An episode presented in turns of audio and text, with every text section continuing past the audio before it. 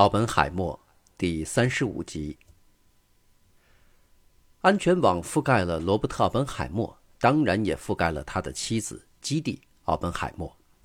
很快，基蒂就发现兰斯戴尔经常温和的在盘问他。作为一个资深的、能够深入人心的访谈者，兰斯戴尔很快就发现基蒂能够提供给他的关于她丈夫的深入看法。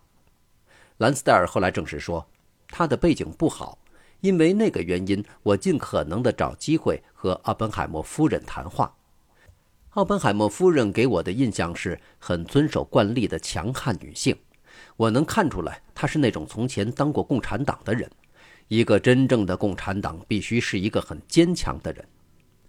经过旁敲侧击的谈话，兰斯戴尔意识到基地最终是忠于她丈夫的。她还意识到，虽然她的举止礼貌端庄，但。他就是恨兰斯戴尔和他所代表的方方面面。兰斯戴尔后来说，这种散漫的调查变成了跳舞，就像我隐含提到的那样。我想把他套住，就像他也想把我套住一样。我确信他曾是共产党员，但不肯定他的意识形态有多大变化。他不在乎我对他在嫁给奥本海默之前的事情了解多少，或者我是怎么看的。慢慢的。我感觉到她过去的事和她另一个丈夫对她的意义是不能和奥本海默相提并论的。我开始确信，在她眼中，自己丈夫的未来比共产主义更重要。她试图让我相信，他就是她的生命。后来，兰斯戴尔向格罗夫斯报告他的结论：奥本海默是基地生命中最重要的部分。他坚定的意志产生了一种强大的影响力，让奥本海默避免成为我们所认为的危险分子。在带刺的铁丝网里，基地有时感觉像是生活在显微镜下。仅有一辆定量配送车从外面给军需商店运送食物和货物。剧院每星期放两部电影，每场仅收十五美分。在这里看病是免费的。所以很多年轻人生孩子，第一年的记录是出生了八个，随后每个月有十个孩子出生。这个只有七间房的小医院门口写着“乡村免费接送”。当格罗夫斯将军抱怨所有新生婴儿时，奥本海默苦笑地说：“科学主管的任务可不包括控制人口。”奥本海默说的对。那时基地又一次怀孕了。一九四四年十二月七日，他在洛斯阿拉莫斯军营医院生下了凯瑟琳。他们给他起的昵称叫做泰克。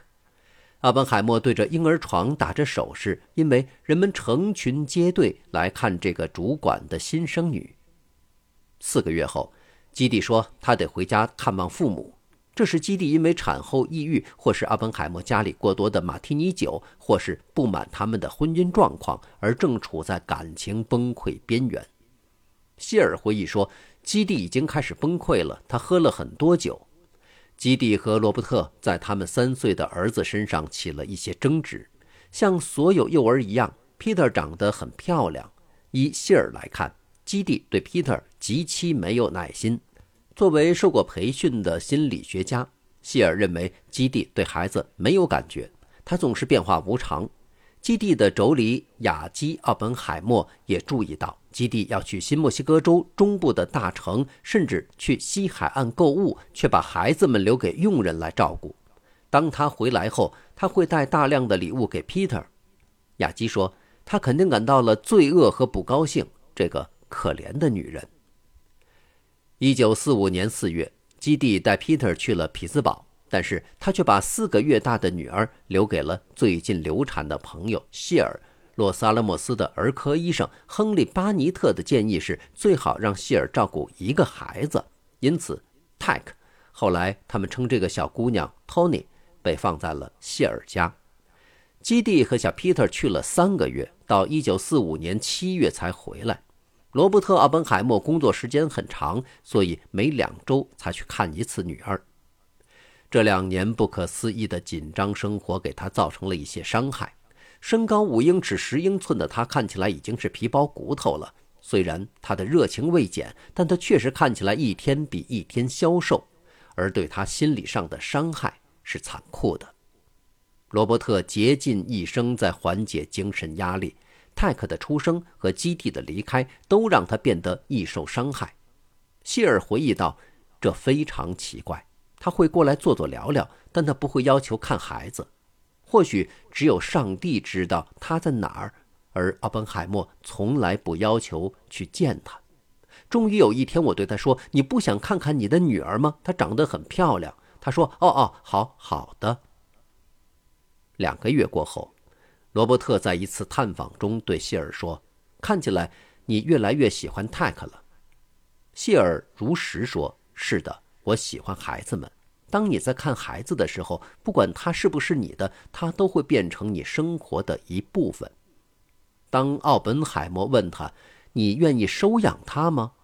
谢尔感到很惊讶：“当然不会啊，他有很好的父母啊。”当谢尔问奥本海默为什么问这样的问题时，罗伯特·奥本海默回答：“因为我不能给他关爱。”谢尔开导他：“这种感觉在一位父亲离开孩子一段时间再接触他时很正常。”而奥本海默说：“不，我不是那种类型的人。”当谢尔问他是否和基地讨论过这件事时，罗伯特否认说：“没有，没有，没有。我第一个想到的人就是你。”因为我想让孩子有一个温馨、充满爱意的家庭很重要，而这些你可以做到。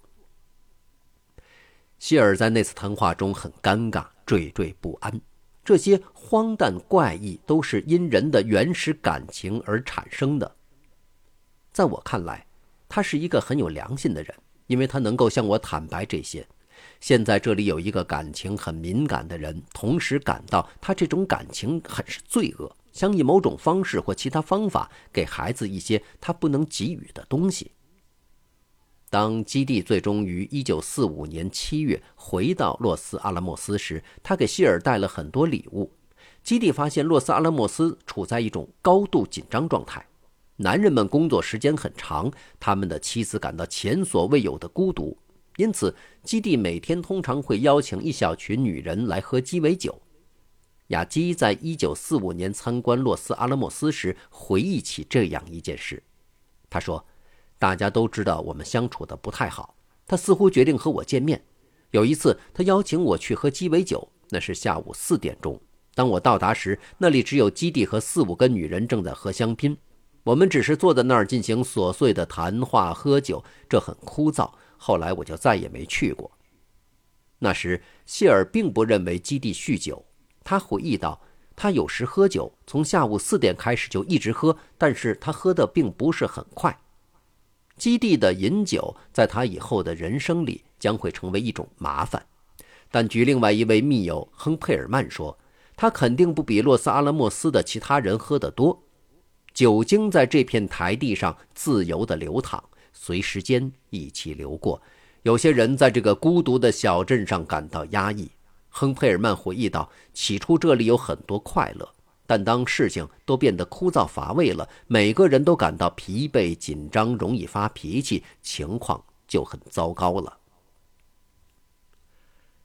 除了下午定期在圣达菲散步，另一项被允许离开洛斯阿拉莫斯的事情，就是在伊迪丝·华纳女士的土砖房里共进晚餐。这个地方能听到二十英里以外的里奥格兰德河哗哗的流水声。奥本海默第一次见到华纳女士是在他、弗兰克和雅基从弗里约斯峡谷集体旅游回来的时候。当时有一匹马跑掉了，奥本海默追了出去。他最终来到了华纳女士的茶社。华纳女士是费城的一名公务员的女儿。他三十岁时遭受到了一次精神创伤，后于一九二二年第一次来到这里。他是和一名叫做阿蒂拉诺·蒙托亚的当地土著老人一起来的。这个人非常熟悉普韦部落，他经营了一家茶社，为游客服务，生活单调到了极点。奥本海默搬到台地上不久之后的一个晚上，他带着格罗夫斯将军一起去奥特韦桥的茶社喝茶。当时因为牧场学校的关闭及暂时煤气强制性定量供应而影响了游客的交通，伊迪丝语气和缓地承认，他不知道什么时候才能收支平衡。当他们品着茶时，格罗夫斯给他一个向山上提供所有食品的机会。这是一个利润丰厚的买卖。伊迪丝说他会考虑这个想法。当他们离去时，罗伯特送格罗夫斯到他们的车上，然后他回来敲伊迪丝的房门。他站在门口，手里拿着帽子，月光照在他的脸上。他告诉伊迪丝说：“不要做这个买卖。”然后他立即转身走回到车里。几天后。奥本海默再次出现在华纳女士门前，建议她每周举办三次十人以内的聚会晚餐，向山上的科学家们提供消遣娱乐活动。奥本海默解释道：“他将会对战争的胜利做出实实在在的贡献。”格罗夫斯将军同意了他的建议，而伊迪斯自己则把这个看成了上帝的恩赐。伊迪斯·华纳在年中写道：“在四月里。”一群神秘人物每个星期会从洛斯阿拉莫斯下来吃晚餐，还有很多人随后而到。做了一天的饭之后，华纳女士穿着一件简单的衬衣式连衣裙和印第安软拖鞋，每个人都坐在位于餐厅正中央的手工木质长桌旁。这个餐厅的墙壁粉刷成白色，低矮的横梁由手工砍制而成。五十一岁的华纳女士做分量很足的家常菜给这些饥饿的科学家们吃。他们在烛光旁用印第安人的黑陶盘子和碗吃炖羊肉。这些盘和碗都是由当地陶工玛利亚·马丁内斯手工制作的。饭后，他的客人们因为在篝火旁取暖，他们要再喝很长时间的酒才会回到台地上去。华纳女士为这个晚餐向每个客人收取两美元作为费用。她只知道这些人是为某个非常秘密的项目工作。圣达菲人称之为“水下基地”，这是个很好的猜测。一九四四年初的一天，奥本海默带着丹麦诺贝尔物理学奖得主尼尔斯·波尔来到茶社，向华纳女士介绍说：“这是尼古拉斯·贝克先生。”奥本海默自作主张给波尔起的化名，每个人都称呼这位温文尔雅、谦虚的丹麦人尼克叔叔。华纳女士对波尔和奥本海默都有近乎神奇的评论。波尔静水流深，有很深邃的思想。罗伯特和他一样。波尔当然不是华纳唯一能记住的来吃晚饭的人。但只有奥本海默的照片被他收藏在费城的梳妆台里。菲利普·莫里森在一九四五年末替奥本海默写了一封感谢信：“华纳女士，您在我们生活中并非昙花一现。在您那里的夜晚，我们傍着河流，我们有典雅的餐桌，在精心点燃的篝火前，您给我们一些鼓励，让我们感到自由自在。”我们将不会忘记。我很高兴，在我们峡谷下面有这样一座房子，在这里，波尔的精神深入人心。感谢收听这一期，欢迎继续收听下一集。